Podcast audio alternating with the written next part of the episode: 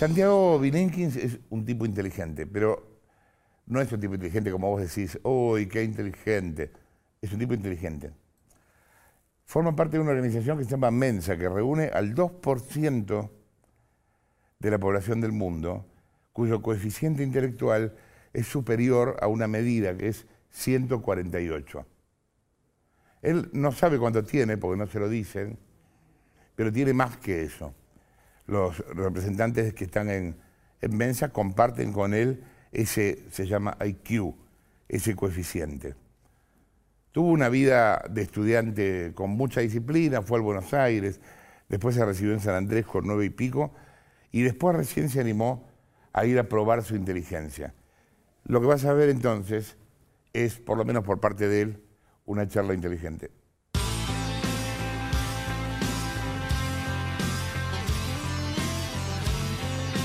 ¿Sos inteligente? Eh, parece que sí, parece que sí, es esas cosas que normalmente uno no suele objetivar sí. y la vida me fue mostrando en diferentes circunstancias que cosas que por ahí a otros les resultaban más difíciles, a mí me, salían más fácil. ¿Y, eh, cómo definirías la inteligencia? Mira, la inteligencia en realidad es la capacidad de resolver cosas, ¿no? Pero cuando uno habla de, cuán inteligente es y buscas mediciones cuantitativas, en la práctica lo que se mide es una definición muy acotada, que es la inteligencia lógico-matemática. Eh, mismo los test que te toman para ver cuán inteligente sos. Del IQ, lo que se llama. Exactamente, el coeficiente intelectual, son unas eh, una serie de, gráficos muy extraños, en general en sucesión, y vos tenés que encontrar cuál es el patrón y completar la secuencia con un, otro gráfico. Eh, entonces, saber hacer eso bien es una habilidad medio exótica que, parece que tengo, que igual no se traslada de manera directa a hacer bien ninguna sola cosa en este mundo. ¿no? o sea, podés ser inteligente y no ser inteligente en la vida, digamos. totalmente, o sea, no te va a salir mejor un asado, no vas a tener mejor éxito con las chicas.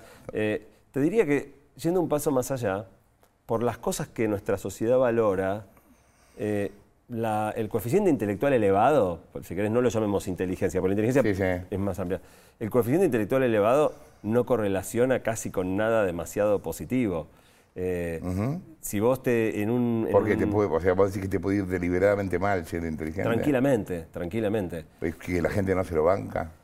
Eh, imagínate una situación, vas a un casamiento, te sentás en un, casamiento donde no conoces a nadie. Eh, y te sentás en una mesa y el que te toca al lado es un astrofísico del MIT y vos ya decís, uy, el garrón que me voy a comer en la noche. Si te toca un deportista, te toca un actor, ya decís, uy, con esta persona tengo un montón de Vos decís, tenés menos puntos de contacto. Eh, totalmente. ¿Vos sentís eso en No tu vida? sos atractivo para la gente eh, en la cosa, si querés, más intelectual ¿Vos, ¿Vos sentís eso en tu vida? Bueno, yo fui modelando mi carácter con otros rasgos más allá de, la capacidad lógico-matemática, porque si no, realmente te convertís en un, en un paria. Era un freak. Fíjate, hace, hace dos años me pasó algo muy interesante. Me invitaron a hablar a una escuela técnica. Es una escuela técnica que tiene tres años de ciclo general y después tres años de especialización. Y los chicos, al terminar el tercer año, tienen que elegir qué especialización seguir. Y cada especialización les arma charlas para promocionar que los chicos la elijan. A mí me invitan de la eh, orientación de tecnología e informática. Yo voy con la sensación de que voy con el caballo del comisario, porque qué más atractivo para un joven hoy que la tecnología. Entonces iba como muy tranquilo y cuando hablo con el directorio de la orientación me dice, bueno, mirá, espero que puedas convencer a algunos de los chicos, porque la verdad que no nos elige nadie. ¿Cómo no nos elige nadie? Dice, no, no, nuestra orientación la eligen muy poquito. De una escuela que tiene como 6.000 pibes, la orientación de tecnología la eligen entre 60 y 90. ¿Y qué elegían? Las más populares medios. En una escuela técnica. La más popular es medios. La segunda más popular es gestión, que sería una especie de perito mercantil. Eh, y cuando le digo, pero ¿cómo puede ser que los chicos de hoy no elijan tecnología? Me dice, no, es que son los nerds. Son estigmatizados por toda la escuela. Y yo digo, pero me estás hablando de algo, de la película de los nerds era de la década del 80. Hoy los nerds dominan el mundo. O sea, el fundador de Facebook, Steve Jobs, son todos tipos nerds. Eh, y sin embargo, el estigma para los chicos sigue siendo el mismo. Entonces, si sos muy inteligente en la escuela, por ejemplo, te puede llegar a, se te puede hacer cuesta. ¿Vos cuesta que yo creo que eso debe ser porque no hay buenos divulgadores de tecnología y no hay muchos. Eh, es verdad. Y entonces lo que la gente percibe sobre la tecnología es una visión completamente parcial. Es parcial y es muy enfocada, si querés, en, la puerilidad del consumo, ¿no? En cuál, cuál, es la nueva funcionalidad que agregó el WhatsApp y ahora podés clavar el visto. Eh, y la, en realidad la tecnología tiene un lado muchísimo más, más profundo que en general la gente desconoce. Eh, y hay muy buena divulgación científica, hay grandes divulgadores científicos. Bueno, pero no hay tecnológicos. Y no hay divulgadores tecnológicos, totalmente. Es cierto. ¿Pensás que la, inteligencia tiene que ver con la capacidad de supervivencia? Mira, la inteligencia para mí, una, buena metáfora es pensando en un auto, ¿no? La inteligencia, ahora los autos, algunos autos tienen computadora de a bordo. Sí, claro. Y, la, inteligencia es la computadora de a bordo. Ahora, si no tenés motor, si no tenés nafta y no tenés ruedas... No tenés auto. no tenés auto. Eh, entonces, vos ves mucha gente muy inteligente a la cual le falta alguno de estos componentes que, saliendo de la metáfora del auto en lo concreto, para mí son disciplina, o sea, la capacidad de hacerte hacer lo que tenés que hacer, eh, fuerza de voluntad o capacidad de trabajo, romperte el lomo, eh, y don de gente, es capacidad de vincularte un poco con los demás. Te diría que esta tercera suele ser la que más eh, suele faltar en las personas muy inteligentes. Y es algo que yo laburé bastante. Creo que tuve la suerte de, tener mucha fuerza de voluntad. Desde muy chico fui un tipo que me proponía algo y me rompía el lomo. Más allá de mi inteligencia. Bueno, con 9.30 de promedio. Sí, ya empezó antes. Yo decidí cuando estaba en séptimo grado, decidí ir al Nacional Buenos Aires. Fuiste al colegio. Eh, al colegio, al colegio, el que no hace falta aclarar cuál es. Me causa eh, gracia gente de Buenos Aires. Tengo muchos amigos de Buenos Aires, pero me causa gracia cuando dicen lo del colegio. Es, como si no hubiera Es un chiste interno, no, tendría que decirse frente a terceros, pero, pero sí, trasciende. Eh, fui al Buenos Aires y esa fue una decisión que me marcó toda la vida, porque el esfuerzo que yo hice para superar el examen de ingreso no se, ah, compara, No se compara a nada. Absolutamente nada de lo que yo hice en mi vida, ni la facultad, ni la cursada del colegio mismo. gente había que quería entrar? Y yo justo hice el examen durante el año 83 con la vuelta a la democracia. Ingresé con Sanguinetti rector, eh, con la asunción de Alfonsín. Con lo cual, con la vuelta a la democracia hubo un boom. Fue uno de los años, si no fue el año con más cantidad ah, de postulantes, pega en el poste. Así que la relación de aspirantes a vacantes era, brutal. Y me quedé afuera. Vos sabés que después de prepararme un año entero, porque en ese momento no es como ahora. fui a uno de esos institutos. Teníamos clase el 25 de mayo. Teníamos clase el 21 de septiembre, día de la primavera. Mi instituto quedaba sobre la avenida Santa Fe. Pasaba en esa época, se hacía el desfile de carrozas y yo estudiando. o sea, no había feriados, no había fines de semana. Realmente fue el esfuerzo más grande que hice en mi vida y me quedé afuera. Eh, y justo ese ¿Por año. mucho? No, raspando. Eh, eh, me saqué 129, era sobre 160, me saqué 129 y el mínimo era 131. Me quedé fuera por dos puntos sobre 160. También eso me templó mucho porque estuve afuera. Y después resultó que, como había sido el año con más postulantes de la historia, agregaron dos divisiones más. Fue el ah, único año con cada. Y ahí entré, me entré en febrero.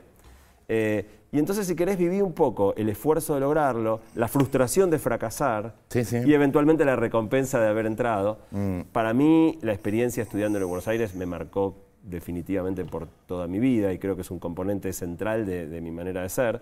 Eh, y, y, fue una conquista de edad muy temprana, una meta eh, muy ambiciosa, que requería un esfuerzo y una disciplina enorme. Yo vivía muy lejos del colegio, viajaba en el colectivo con todos los apuntes. A mí me marea leer en los colectivos. Ese año tenía que leer tanto ah, que, no, tenía opción. Tenía que leer en el colectivo, aunque me mareara porque no tenía tiempo.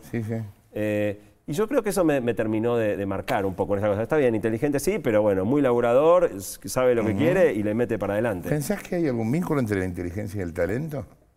La inteligencia es un talento es uno de muchos. Eh, así como, como yo hablaba de, la extroversión o, otras cosas, la inteligencia es un talento y casi todos venimos con alguno que se destaca un poquito. Alguno, a mí me hubiera encantado cantar bien, soy un desastre, no puedo ah, cantar. ¿sí? Me hubiera gustado actuar y no, me puedo hacer nada. Está lleno de cosas que. O, tocar instrumentos musicales. Yo lamento tanto todas las, los, talentos que nunca adquirí, pero a la vez porque mi, mi punto de partida era muy malo. No sé, me encanta el fútbol y me das una pelota y, mi, cabeza piensa todo lo que hay que hacer y mis pesas en lo que se le antoja. Eh, entonces, eh, está lleno de talentos y a mí me tocó este y a otros le tocan otros. Yo creo que no importa tanto cuál te toca, sino qué haces con lo que te toca. Eh, por un lado, porque de nuevo, todo talento requiere mucho laburo, ¿no? O sea, lo pensás en, un futbolista y vos tenés futbolistas enormemente talentosos que han dilapidado su carrera por falta de disciplina y de, y Aparte, los que llegan, el otro día hablábamos eso con Verón se presentan cientos y o juegan cientos, los que llegan son dos. Son muy poquitos. Son tres. Y, y- y Este- talento tienen todos. Esta fantasía de mi hijo futbolista que va a ser millonario es medio delirante, digamos, no termina pasando eso. Pero en verdad eso pasa en cualquier profesión. Pasa, por eso te decía, cualquier talento que tengas, Sí, si sí. no viene acompañado de capacidad de laburo, disciplina este, y, y algo de vínculo con terceros, ¿no? Tenés otros futbolistas de talento extraordinario que fracasan por las peleas que generan Sí, en los mo- momentos donde se mueven. Para mí son esos cuatro elementos los que de alguna manera, algún talento, que puede ser inteligencia o puede ser otro, jugar al fútbol, cantar bien, tocar bien el, el violín, unido a disciplina, capacidad de laburo y capacidad de vincularse. Eh, eh, contale a la gente qué es Mensa, porque en algún momento fuiste a Mensa. Sí, Mensa es una institución que, que lo que hace es nuclear a las personas más inteligentes del mundo, definido con este criterio arbitrario, que es eh, tener un alto coeficiente intelectual en lo que es este, los ejercicios de lógica matemática. Entonces, eh, te toman un examen donde tenés que hacer estos ejercicios, como te decía, muy abs- completamente abstractos, no tenés ni, siqui- ni siquiera que saber hablar, ni, escribir, ni leer, ni escribir. Son símbolos completamente abstractos donde uno tiene que encontrar patrones, completar secuencias.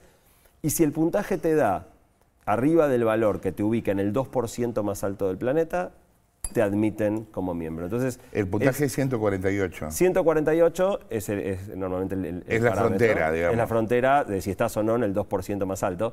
Yo estuve muchos años, yo tenía la idea de que era inteligente, pero nunca sabés bien.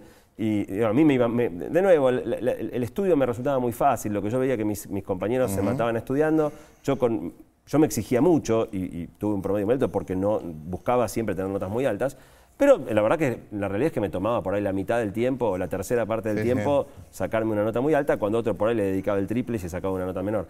Ese es el dato que a mí la realidad me mostraba. Y es- había escuchado de Mensa y tenía como mucha curiosidad de cómo sería esta institución y, y si, y si calificaría. Tampoco sabía si mi inteligencia alcanzaba. Me daba bastante vergüenza. eh, me daba un poco de vergüenza.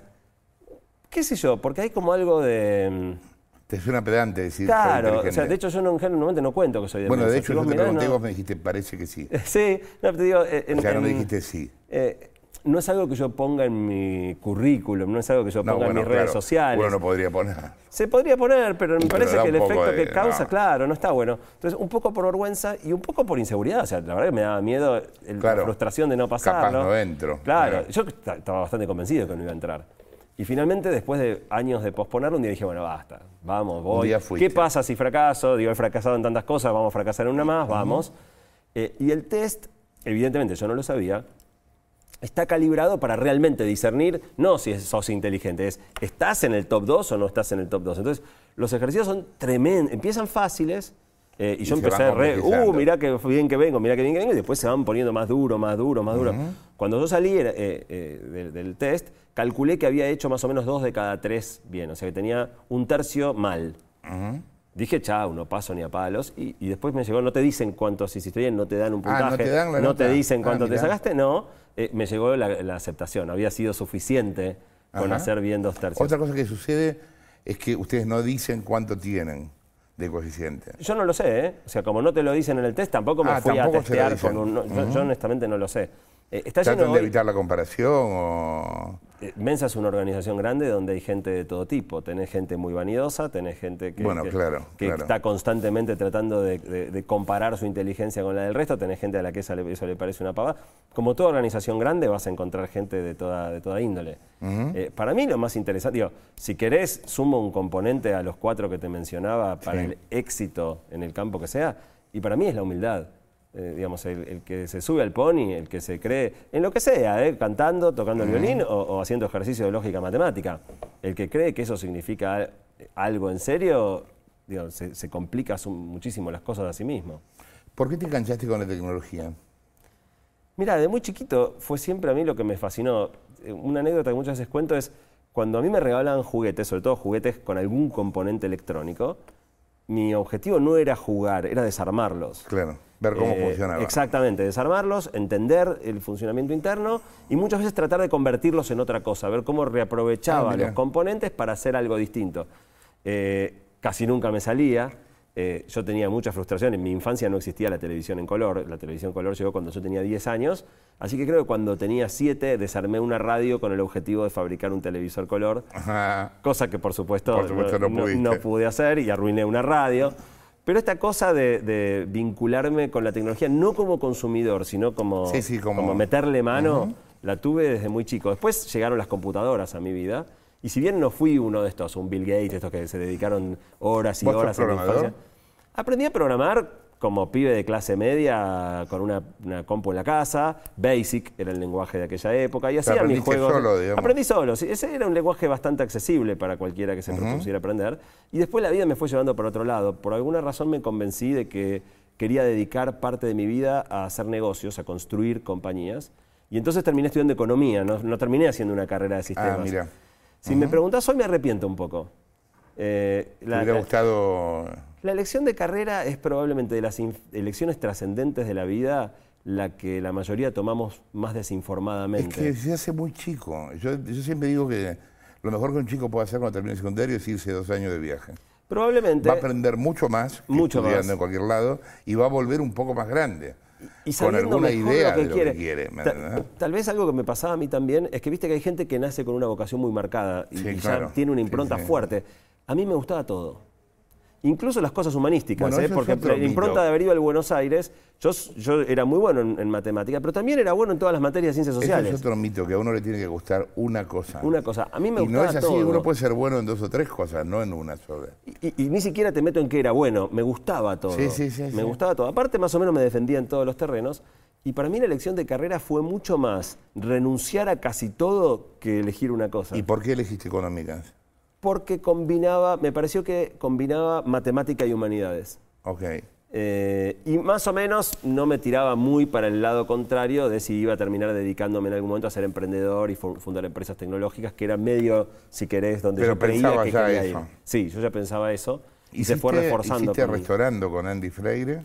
La primera compañía que hice se llamaba Officenet. Eh, ah, hace muchos años, ya la gente, la gente joven que nos escuche no la va a conocer. Eh, fue una compañía hermosa, fue una compañía hermosa porque nació de una idea, Andy y yo, eh, trabajando en una habitación de mi casa, pensando muy chiquititos, 24 años, recién salidos de la Facu, con un sueño grande. Eh, hicimos una compañía gigante, la llevamos a Brasil, se convirtió naturalmente en mucho más grande en Brasil que en Argentina, terminó adquirida por la empresa más grande del mundo de esa industria. Entonces, te estoy contando todo lo bueno. En el medio fue, es la Argentina esto, ¿no? Pasamos el 2001, vivimos... Ah, te agarró el 2001. Nos agarró el 2001. Nos agarró primero la, crisis rusa, la recesión del 99-2000, que ya para cualquier compañera era tremenda. Sumale después del 2001, todo el, corte de cadena de pago. O sea, vivimos la que vive cualquiera que funde una compañía en Argentina, pero el final es feliz. ¿La instalación en Brasil la hiciste vos también? Sí, ah. sí la hicimos nosotros. Eh, y de hecho casi te decía, se convirtió en una compañía brasilera que también tenía una operación en ah, Argentina. pero yo me pasé muchos años viviendo en Argentina, pero manejando una, compañía en Brasil, yendo a Brasil prácticamente todas las semanas.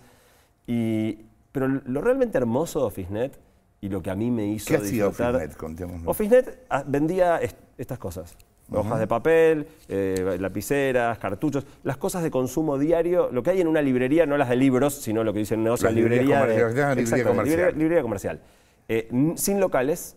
O sea, productos de oficina a los que vos accedías por la red. Eh, no en esa época porque lo empezamos cuando no existía Internet. Somos muy viejos nosotros. Ah. Somos dinosaurios. Que lo empiezan antes del 95. Lo empezamos en el 97. Internet había, pero la gente tenía conexión.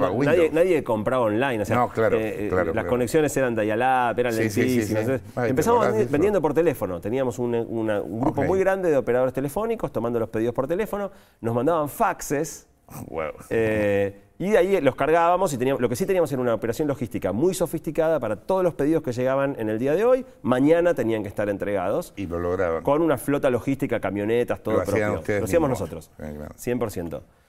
Pero lo que fue realmente hermoso, y la verdad que yo no, lo tenía en, en mi norte cuando decidí ser emprendedor, es que lo más lindo de construir una empresa es la posibilidad de moldear una cultura que tenga los rasgos que vos siempre soñaste que una organización tuviera. Entonces, OfficeNet es una compañía que nunca jamás tuvo un empleo en negro, es una compañía que nunca jamás hizo una venta sin emitir factura, es una compañía que nunca jamás pagó una cometa. El negocio nuestro era muy corrupto, muy corrupto. Era muy común que los gerentes de compras pidieran un, Claro. un sobre por debajo de la mesa Sí, sí. para asignarte el En contrato. privado y en estatal. Lo- En, en el sector privado y estatal, en sí, ambos sí. sectores. Eh, nos pasó ganar licitaciones al Estado, año- hablo de fines de la década del 90, salir adjudicados en el boletín oficial, que después nos peguen un llamadito y nos bajen de la licitación, Ah, después de haber ganado y publicado. eh, y, y nunca cedimos en ese, en ese punto. Y quizá un- eh, yo creo que el premio más lindo que me dio Fisnet es que, viste que hay varias encuestas que le preguntan a la gente eh, cuán, cuán bien se siente trabajando ahí. Y siendo una empresa que dentro de todo había crecido mucho, pero éramos chicos, si me comparás con las grandes compañías, ¿Cuántos- éramos un piojo. Al final teníamos mil. Eh, pero eh, Bueno, una con las grandes mediana. compañías y, y es mediana. Eh, salimos muchas veces rankeados entre las mejores compañías Mirá para vos. trabajar del país, superando a muchas otras que tenían mucho más recursos que nosotros, mucha más capacidad de pagar sueldos más altos y atraer mejor talento. Y era porque hicimos ¿Y algo Ofinet en hicimos algún bien. momento se hace digital? O final, sí, cuando Claro. Internet empieza a crecer, nosotros empezamos a, a- a subir. Página web tenía desde el día cero. Nadie la usaba. De a poquito la gente fue migrando. Algo que aprendimos igual es que no tenía sentido obligar a la gente a ir a Internet antes de que los consumidores se sintieran cómodos, que vender un, un peso por Internet, por el teléfono, por fax o por mail, que también... Daba igual, claro. Daba igual. eh, y, y por eso ese proceso, mira, recién en 2010, o sea, 13 años después de la fundación, la, el- la venta por internet superó 50%, era más por internet que por 50% nosotros. del Recién total. 13 años después, ¿En 2000? 10. Ah, se- hace Hoy es casi poco. 100%, hoy Claro, es casi 100%, claro, pero fue un claro. proceso muy gradual, ¿Y qué despacito. los compra? ¿Staples? No. Termina comprando Staples, que es la líder mundial, Sí, eh, sí. la que hace, eh, que está en todo el mundo, eh, que también es una- una- un episodio lindo en un sentido y raro en otro, ¿no? O sea, muchas veces se hace la analogía cuando vos fundás un proyecto que si lo vendés es como, digo, se hace la analogía de los proyectos con los hijos, ¿no? Y cómo vas a vender un hijo. Y más que vender un hijo, yo creo que es que tu hijo o tu hija se case con la persona adecuada, porque nunca íbamos a poder nosotros llevar a OfficeNet tan lejos como, Como siendo parte de un grupo claro, muchísimo más, claro. más importante. Igual después de eso vino un vuelco grande en mi vida, porque yo sabía que quería dedicarme un tiempo a los negocios, pero no quería que eso fuera eh, el, el leitmotiv de mi vida. Y entonces apenas terminó Fisnet, yo decidí dar un volantazo, y mis últimos 10 años han sido muy diferentes. Yo sigo haciendo algunas compañías, nombraste antes a Restaurando, pero ahora me reinventé comunicador, si se quiere. Eh, Estás con Matías Martín. en Estoy la con radio. Matías Martín en la radio hace ocho años. Cuando me llamaron pensé que iba por seis meses y ocho años después eh, sigo ahí. Tengo una columna en la revista de La Nación. Estás en la Nación también. sí. Publiqué un libro y estoy muy próximo a sacar el segundo. Y mi gran desafío es hacer esto que vos dijiste que nadie hace bien, que es divulgación Claro, tecnológica. claro. Cómo contarle a la gente las oportunidades y peligros que la tecnología presenta en la vida diaria, sin irnos a la pavada de le agregaron dos megapíxeles más a la cámara frontal del celular o cómo, nos- cómo sacar una buena selfie. Está pasando una cosa acá con la tecnología. Yo hablo mucho de esto en la, en la radio, que es que estamos haciendo discusiones totalmente menores y tontas de pasillo. Esa es nuestra discusión política. ¿Cuáles son nuestros temas? Boludeces. Y no estamos atentos a lo que pasa en el mundo. Y de golpe, un día te despertás y decís, uy, Uber. Y no sabemos qué hacer. O decís, uy, Airbnb. O el otro día, bueno, el problema de los hoteleros con Airbnb. O el problema del mercado libre con eh, distinta gente, desde los camioneros hasta los piqueteros. Eh, y no se ve seriamente que haya una política de Estado a nivel tecnológico más allá de darles algunos beneficios. El problema es más profundo, Jorge, porque claramente no es específico de la Argentina. El año pasado tuve una oportunidad fenomenal que fue hablar en el G20. Sí, Eh, y fui a hablar de desempleo tecnológico, de los riesgos que la tecnología presenta para los empleos actuales. Estaban todos los ministros de trabajo, porque era el L20, eran los ministros de trabajo y sus equipos. El G20 es Japón, Sí, China, Rusia, Estados Unidos, Alemania, todas las megapotencias mundiales. Y, y la verdad que me encontré con gente que está muy desorientada.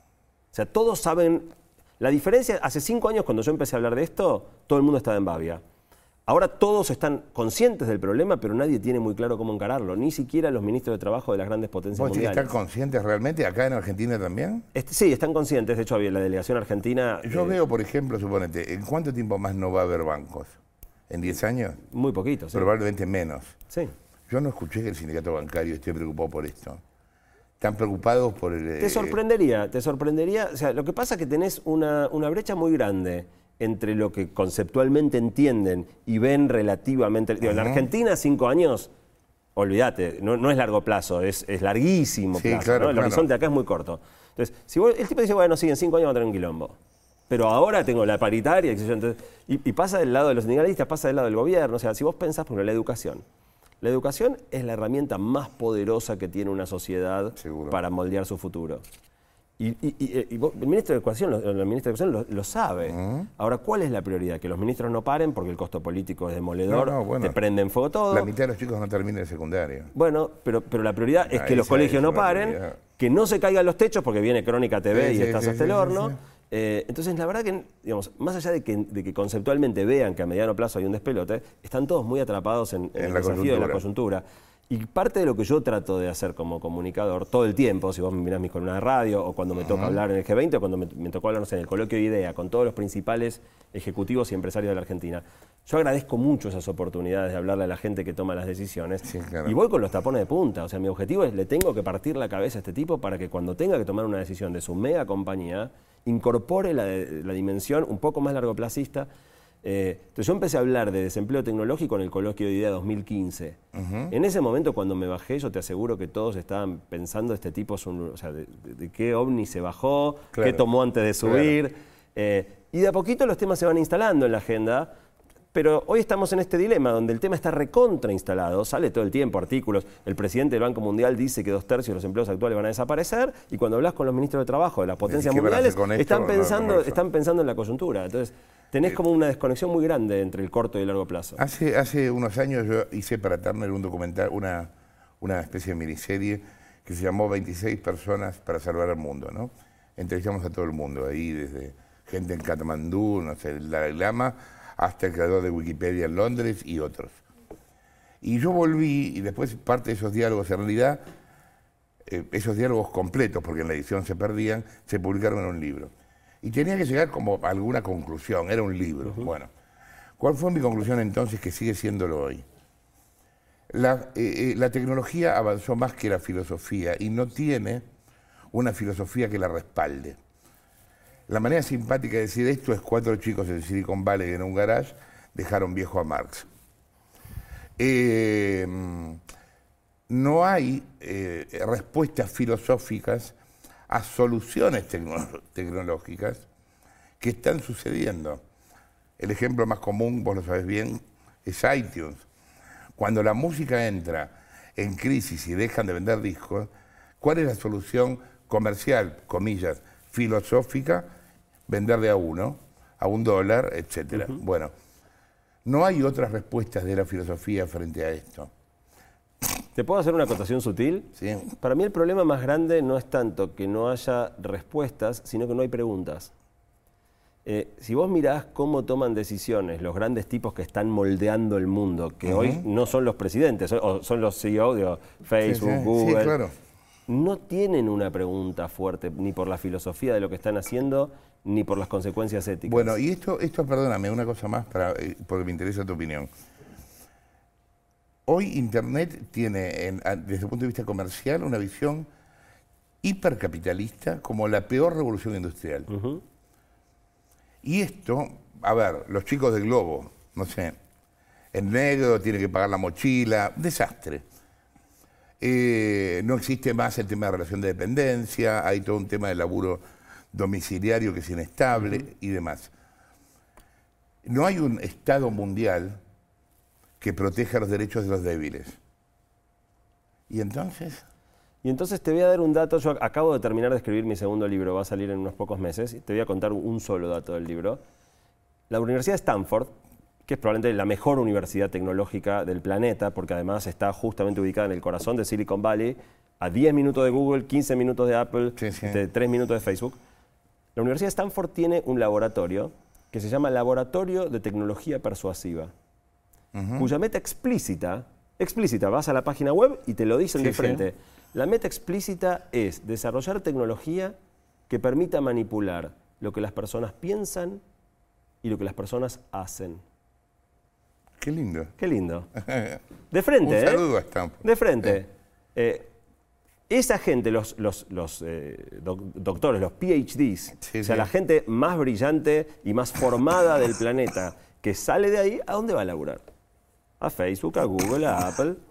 Y esos son los tipos que en definitiva saben, o sea, cuando vos ves hoy en cualquier reunión, eh, y este es como el tema central de mi libro nuevo, todas las personas completamente cautivadas por sus celulares más que por las personas que Sí, tienen sí. enfrente, y es un fenómeno absolutamente generalizado, muy fuerte en los jóvenes, pero también en los no tan jóvenes, todo eso sucede porque hay gente provocándolo. Está diseñado. Bueno, pero ¿Cómo está bien, hacer una que vos no puedas parar de usar? Si yo cambio lo que vos decís en tecnología por la palabra publicidad, es similar. No es, no, vos sabés, porque una, una cosa es eh, convencer, un grado más allá está persuadir y un grado más allá está manipular.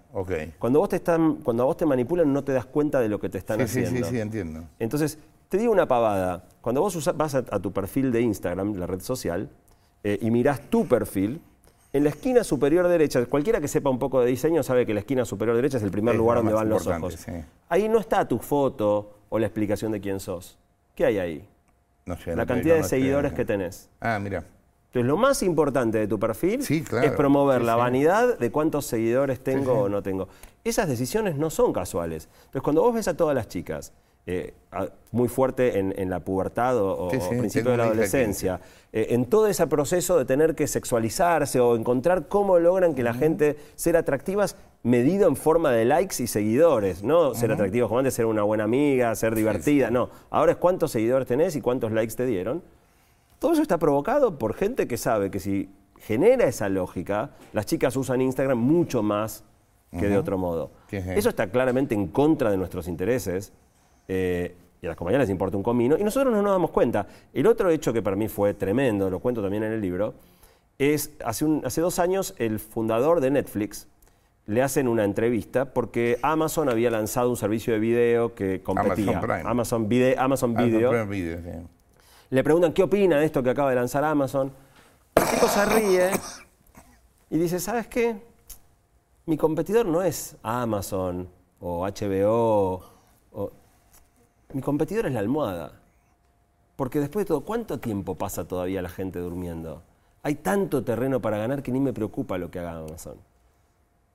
Cuando vos escuchás lo que el tipo está diciendo, el tipo está diciendo que está dispuesto a manipularnos para sueño, tener para- hábitos tremendamente contrarios a nuestra propia salud Para con, tal de ganar más guita. Sí, sí. O sea, yo creo que ni las tabacaleras llegaron tan lejos en descaro, ¿no? En decírtelo de frente y reírsete ¿Y en qué la hacemos cara. frente a eso? ¿Y qué hacemos frente a eso? Ese, si querés, es, es el, el dilema que, que el libro deja planteado. eh, porque la regulación no, no. O sea, fíjate lo que pasó cuando llevaron a Zuckerberg al Congreso de Estados Unidos. Sí, todavía está pendiente que vaya a Londres. Eh, Bueno, pero, pero eh, la interpelación, o sea, no entendían nada de lo que le Claro, preguntaban. claro, claro. Fue una payasada. Zuckerberg se moría de risa, Claro. como, como si viste, eh, te quieren agarrar a vos gente que ni entiende lo Sí, que sí. haces. Y cuando realmente no pudieron agarrarlo por ningún lado porque no tenían chance, después vino el lado cholulo, todos le pedían sacarse la foto, lo- lo- los, senadores le pedían la foto con él. Eh, entonces, esa gente no puede regular a Zuckerberg, porque ni siquiera entiende lo que Zuckerberg hace. Eh, entonces, la regulación, obviamente, es una, una pieza del rompecabezas, pero va a ser muy difícil, porque los reguladores en general corren muy atrás, Pero aparte es no que entienden la, dinámica de los La procesos. regulación tendría que ser a cargo de un gobierno mundial, no de un gobierno de un país. Tenés, tenés, la manera tenés de- dos o tres países que si le ponen Si las, lo hacen las ellos, decís que lo hacen los ca- demás. cascadea para abajo, ¿no? O sea, nosotros no le vamos a imponer condiciones a Facebook, pero la Unión Europea y el gobierno Sí, de Estados claro, Unidos lo están haciendo. lo están haciendo. Y fíjate que justo ahora Facebook acaba de anunciar, Sí, no es Instagram, es Instagram es de no. Facebook, Sí, sí. acaba de anunciar que le va a bajar mucho el perfil a los likes dentro de Instagram. Esto que yo te estaba contando de la autoestima, por primera vez están dando un paso que es claramente contrario a lo que a ellos les conviene, porque le va a bajar el- la adictividad a Instagram, eh, pero por presión social. Entonces, claro. entonces Después yo creo, escándalo, aparte, claro. después, después del escándalo, que de nuevo no tuvo tanto que ver con la interpelación del Senado, están perdiendo usuarios. Hay gente que está empezando a decir lo que esta gente hace es inadmisible. Sí. De todos modos, Yo, que soy un re optimista de la tecnología Sí, sí. y que mi primer libro, Pasaje al Futuro, era re pro tecnología, mi segundo libro me tuve que cuidar mucho de no ser demasiado sombrío, porque cuando empezás a mirar lo que pasa, es jodido.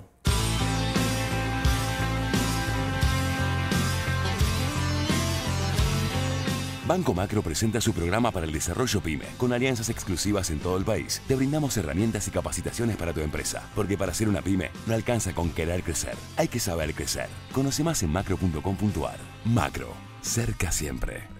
Toda historia termina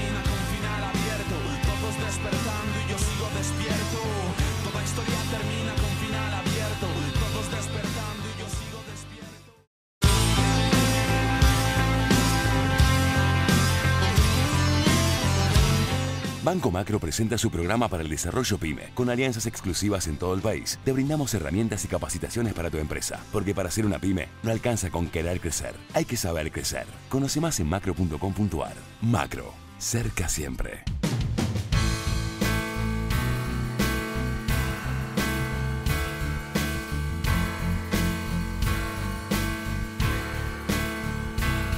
Y con el tema de la inteligencia artificial, mira, la inteligencia artificial, eh, hay dos planos, ¿no? Si querés el plano más realista actual, es que hoy tenés inteligencias artificiales capaces de hacer bien casi cualquier tarea, desde escribir un artículo periodístico hasta la que más me impresionó últimamente, es este, una, una inteligencia artificial abogado que hace análisis de contratos con una calidad superior. Lo pusieron, pusieron una inteligencia artificial a competir contra 20 de los mejores abogados de los mejores estudios de Nueva York.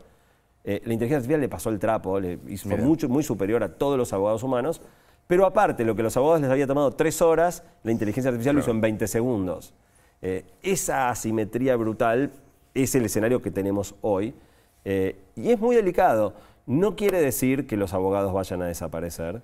No quiere decir que casi ningún, algunas profesiones van a desaparecer, como muchas ya han desaparecido. Te acordarás del ascensorista, está lleno de profesiones que la Sí, tecnología claro. fue dejando obsoletas.